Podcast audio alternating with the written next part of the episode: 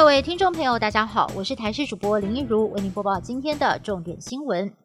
今天国内又新增了一例本土 COVID-19 的确诊病例，案八六三。案八三八等人，他们都是同一个医院的护理师，在一月十二号曾经接受裁剪，结果是阴性。一月十四号、十五号陆续出现了鼻塞、还有咳嗽等症状，因为框列为案八五六的接触者，在昨天十七号再次裁剪，在今天确诊。因应本起院内感染事件，指挥中心人员也进驻医院，成立了前进指挥所，负责沟通协调。北部某医院发生了新冠肺炎群聚感染事件。中央流行疫情指挥中心指挥官陈时中今天在记者会上也不小心脱口而出，这家医院就是卫生福利部桃园医院。日前，前卫生署长杨志良谈到了最先染疫的医师没有落实防疫，还说如果自己是院长会开除这名医师，在医界掀起了一阵反弹声浪，也一度遭到医界还有网友围剿。不过最近几天，院内感染持续扩大，网络的风向似乎也发生了变化。有网友就发文说：“杨志良说的错了吗？”另外一位前卫生署长叶金川日前也和杨志良杠上，炮轰他是猪头老杨，别乱说话。如今叶金川则批指挥中心有瑕疵，还不愿意面对。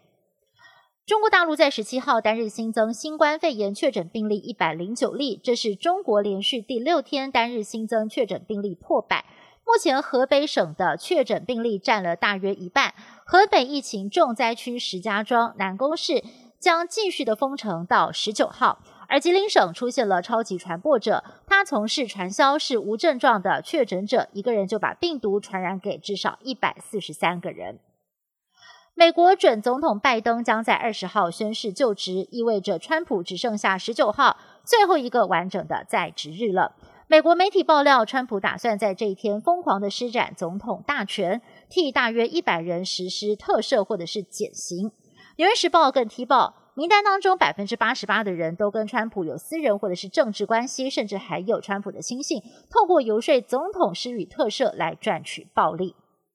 美国总统当选人拜登即将上任，而拜登承诺要用更人道的方式处理移民问题，意外的引发了至少九千名洪都拉斯移民徒步北上，希望能够穿过瓜地马拉跟墨西哥来到美国展开新生活。不过，这些移民也因此跟瓜地马拉的边境警察爆发了激烈冲突。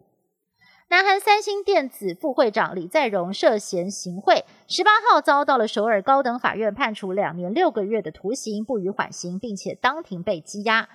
韩联社报道，法院在今天下午宣布重审结果，认定三星少主李在镕为了顺利接班，以八十六点八亿韩元（相当于台币二点二亿元）的公司资金，向南韩前总统朴槿惠还有亲信崔顺实来行贿。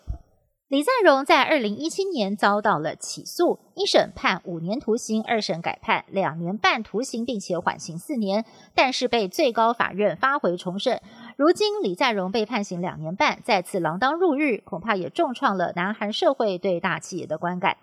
以上新闻是由台视新闻部制作，感谢您的收听。更多新闻内容，请您持续锁定台视各节新闻以及台视新闻 YouTube 频道。